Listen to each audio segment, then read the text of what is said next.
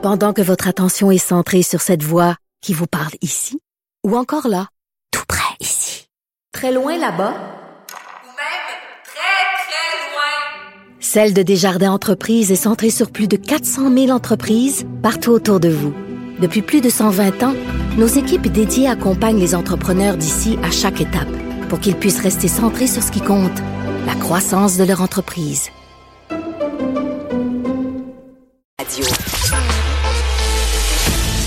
Préparez vos questions. Cube Radio vous offre les services juridiques d'avocats sans frais d'honoraires. Appelez ou textez. 187 Cube Radio. Cube, Cube Radio. 1877 827 2346. Est-ce que les États-Unis sont devant une menace du terrorisme blanc? Euh, bon, le terrorisme, on, le voit partout, c'est la, la, nouvelle guerre. Il y a souvent des actes terroristes. Euh, on voit les tueries aux États-Unis. Vous avez vu ce qui s'est passé en fin de semaine au Walmart, un magasin de grande surface. Euh, pour ceux que ça les touche pas, là, ça devrait toucher tout le monde. Parce que imaginez-vous la situation c'est au Walmart. Là. Je veux dire, il y en a et vous êtes tous allés au Walmart, là, le magasin de grande surface. Vous allez là, vous êtes en sécurité. On penserait jamais qu'en l'espace de quelques secondes, je crois, bon, il y a, il y a 20 personnes de décédées et, plus. Là, j'ai pas le chiffre exact devant moi. Euh, imaginez, vous êtes là avec votre famille. C'est une menace qui grandit. Et la menace, pendant une certaine époque, on était, bon, les, les extrémistes, les terroristes, euh, djihadistes, on pensait que c'était seulement eux, mais on se rend compte que la menace terroriste peut venir d'ailleurs aussi. Là, on parle de blanc. Ce, ce, cette personne-là qui semblait n'avoir contre les hispanophones aux États-Unis, mais j'imagine qu'il faisait pas de sélection lorsqu'il tirait. Euh, et euh, comment ça, il avait accès à ce genre d'armes-là de, de, de, de, de de, pas de destruction massive, mais euh, des armes lourdes. Et on voulait en connaître plus, euh, à savoir ce qui se passe vraiment dans ce dossier-là, avec euh, Paul Laurier, ancien enquêteur de la SQ, qui, qui, est expert en, en matière terrorisme. Bonjour, Paul. Bonjour, ça va bien? Ça va très bien. Merci d'être avec nous. On se doit d'analyser ce genre de nouvelles-là qui arrivent trop fréquemment. Euh, mais là, euh, on, s'entend que même Trump en ce moment est en train de se poser la question si on devrait pas mieux encadrer les armes à feu. Et on parle de terrorisme blanc. Est-ce que c'est vraiment le cas?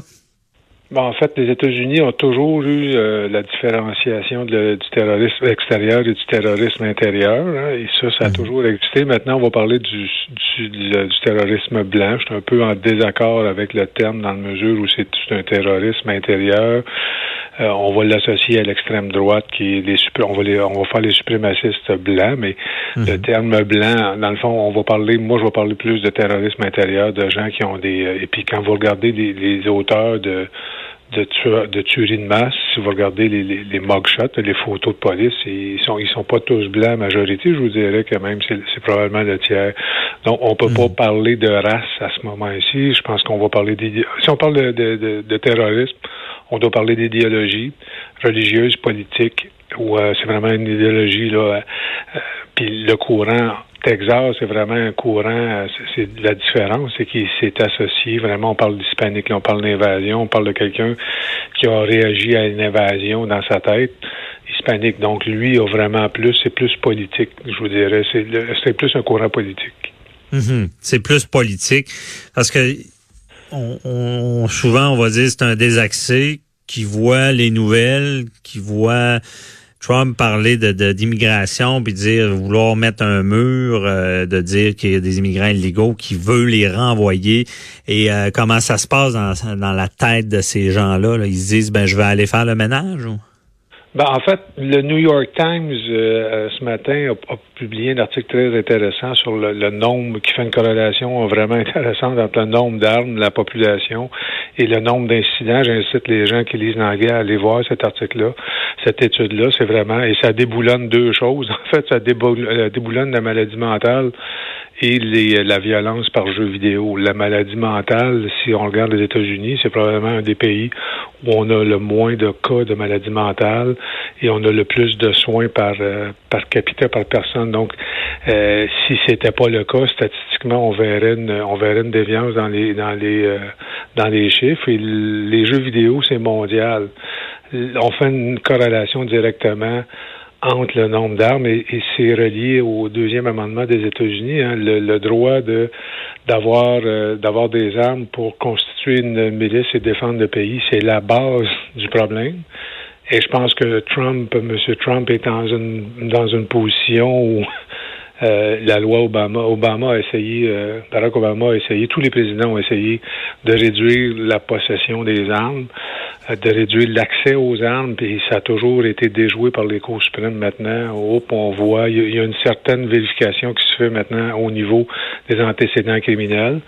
On pourrait faire, comme on fait au Canada, il y a des questionnaires. Vous, vous devez être en pas avoir le casier judiciaire et être en, mentalement mm mentalement correct pour avoir des armes à feu. Il s'est révisé à tous les cinq ans. Je pense que les États-Unis sont enclenchés. Est-ce que cette fusillade-là va faire qu'il y a quelqu'un à quelque part qui va dire ben oh, c'est assez, on y va, parce qu'on sait. Les, puis quand vous parlez de Walmart, moi ça me fascine tout le temps. Je vois souvent aux États-Unis. Et vous rentrez dans les, magasins de chasse, les magasins de pêche, vous rentrez au Walmart, il y a des armes partout et des armes mm-hmm. très puissantes qu'on ne voit pas ici. Ben c'est ça. Et Paul, déjà, euh, Donald Trump parle, c'est surprenant d'entendre ça de lui, de, de régir la vente pour lui des armes. Mais euh, moi, c'est une chose qui me frappe ce matin, là. OK? Je comprends qu'aux États-Unis, ils sont inondés d'armes. Mais pourquoi on, ils ont accès à ce genre d'armes-là qui, qui c'est un carnage? Je veux dire, tu sais, quelqu'un qui va rentrer avec un autre genre d'arme, je sais pas, j'ai l'impression qu'on a une chance de, se cacher. Mais là, avec le, genre d'arme euh, lourde qui fait du dommage dans, peu de temps, euh, je comprends même pas pourquoi on n'est pas à interdire ce genre, ce genre d'arme-là avant même de penser de restreindre le nombre. Ben, en fait, c'est le point de bascule, il est là. Dans le fond, d'avoir le nombre d'armes pour se défendre, c'est une chose. Avoir accès à mm. des armes automatiques, c'est une autre chose. On le voit en dedans de quelques secondes, euh, vous pouvez lancer des, des 100, 200 projectiles. Et puis là, tout dépendant de la qualité de l'arme, quand c'est des armes militaires, de grade militaire, les, les, euh, le mécanisme est fait pour chauffer puis lancer plusieurs balles. Dans le cas de, des armes, certaines armes, s'ils sont euh, de moindre qualité, ben l'arme va s'enrayer ou va devenir, va chauffer, peut devenir dangereuse, peut, il peut avoir, euh, peut avoir un paquet de problèmes techniques. Mais c'est fascinant. Euh, mais ça reste toujours l'amendement numéro 2 mais cet amendement-là, prévoit-tu des armes lourdes et automatiques comme ça? Tu sais, je me dis, OK, ils ont, ils ont dans, dans, leur construction, ils ont droit à un arme, je peux, je, comprends, là, ça fait longtemps qu'on en parle. Mais comment ça, le gouvernement n'a pas interdit les armes de ce type-là? là? Ben, c'est ça. On est rendu là politiquement, puis je pense que quand vous regardez le texte sur le papier sur lequel il a été écrit, on parlait d'armes à poudre noire et de, de, de recharge manuelle. On n'avait pas cette euh, on n'avait pas cette capacité de feu euh, à cette époque-là. Maintenant, il y a, puis il n'y a jamais un politicien, puis on le sait, euh, la NRA, tout ça, la, la, le lobby des armes est très puissant, c'est payant, la, la, défense, la militarisation, tout ça, les gens sont patriotiques, ils veulent de défendre. Donc, ça a toujours été euh, euh, toujours été tabou. Maintenant, je pense qu'on est rendu à un point de bascule. Il va falloir, un, contrôler les armes, deux, éliminer les armes d'assaut. Les armes d'assaut doivent rester à des gens qui font qui font un travail militaire ou un travail policier. Euh, le tir, euh, et puis même ici, c'est un débat. Vous, vous, vous, parlez, les armes de chasse, c'est une chose, mais les armes d'assaut, c'est vraiment autre chose. Ça devrait être banni. Et statistiquement, quand vous regardez, je vous parle, je, regarde l'étude du New York Times, quand vous la regardez statistiquement, ça donne raison au, à ce genre de, de de changement législatif là puis c'est simple hein, dans le fond puis je vous dirais que le pire c'est que c'est probablement euh, l'ère Trump qui va faire qu'on va pouvoir le changer s'il y a vraiment une volonté euh, mm-hmm. parce qu'il y a la il y a le, je vous dirais la faction les gens les plus euh, les plus c'est plus supporters, c'est des gens qui probablement vont accepter un changement de cette personne-là, ou sinon il va se les mettre à dos et il va perdre ses élections. Ça, ça, va être un débat à suivre. C'est un débat. Mais euh, Paul, toi, en tant que policier là, à retraite, là, que- comment on prévient ça? Comment les policiers e- essaient d'intervenir? Parce que il faut savoir ce qui se passe dans, dans la tête d'un d'un tueur comme ça. Là. Eh Ben, on le voit maintenant, euh, l'armement des policiers, puis quand vous voyagez aux États-Unis, c'est particulier, mais quand vous voyagez euh, un peu partout, euh, maintenant, vous voyez de plus en plus de policiers qui sont armés plus lourdement avec justement des armes automatiques, euh, des armes de, de puissance qui peuvent générer plus de puissance de feu, mais ça, ça fait partie maintenant de la... Malheureusement, il faut avoir la présence de ces armes-là à proximité, puis on l'a vu en Ohio, le fait ça s'est déployé très, très rapidement. Les policiers ont agi très rapidement. Sinon, ça aurait été un carnage de plusieurs centaines de personnes selon les rapports qu'on a là-bas. OK, vu l'intervention, là, on a limité les dégâts. Oui, on a réussi à, à neutraliser le tireur rapidement, mais ça se fait par la formation, la présence d'armes et euh, c'est surtout la formation, hein, d'être capable de résister. On l'a vu ici, Polytechnique. Euh, la police a appelé la police, on a attendu la police, on a appris de cette erreur-là. Maintenant, les armes, une meilleure formation, l'intervention en, situation de tireur euh, actif. On l'a vu à Dawson ici. Euh, mm -hmm. Les policiers, au lieu de retraiter, de faire des périmètres, il y a des policiers qui sont rentrés puis qui sont allés neutraliser la personne. Donc, c'est vraiment les armes, la, la possession d'armes plus puissantes, plus précises, de plus longue portée, la formation surtout, je vous dirais, c'est ce qui est vraiment majeur, d'être capable de, de répliquer, puis les policiers qui sont là, d'être capable de mettre leur vie en danger, mais avec l'équipement qui est propre à ça, puis l'entraînement, parce qu'évidemment, vous, je me souviens à l'école de police, ça commençait le pré, le, le poste polytechnique, on commençait mm -hmm. à, à, rentrer dans des situations de tireurs actifs, on nous le montrait assez tôt. Et c'est pas c'est pas sorcier. Par contre, il faut que ça soit très bien organisé. Puis vous, ça répond à des vous répondez à un commandement. Puis l'aspect sécurité, c'est la première chose que tous les policiers vont vont vouloir respecter parce que vous voulez être en vie, vous voulez rentrer dans la mission en vie, vous voulez ressortir ben en oui. vie. Vous avez des, des otages à aller chercher ou vous avez des gens, des innocents à aller chercher. Ben vous voulez les sortir en vie, vous voulez bien faire. Donc, ben oui, chapeau.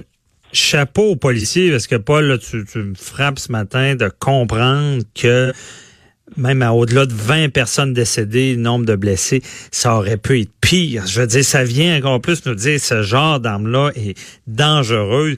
Et c'est tout le temps qu'on avait pour no notre chronique de ce matin, mais tu vas rester avec nous pour répondre aux questions du public. Et d'ailleurs, moi, je vais ajouter une question tout à l'heure, je vais te la poser. C'est, est-ce qu'on est rendu à un air, on n'est pas aux États-Unis, mais est-ce qu'on est rendu à un air où est-ce qu'il faut quasiment prévoir ce genre de choses-là quand on va au Walmart avec la famille puis qu'on longe les murs. Est-ce qu'on est rendu là? Je te la poserai tout à l'heure, euh, Paul. Euh, merci beaucoup. Puis on se retrouve à 10h30 pour les questions du public. À tantôt. À, à tantôt. Et euh, je vous rappelle aux gens, posez vos questions en lien avec ce qui s'est passé. 187 Cube Radio. Restez là, on continue euh, cette conversation-là sur ce qui s'est passé en fin de semaine aux États-Unis avec John Parisella, analyste politique américaine. À tout de suite.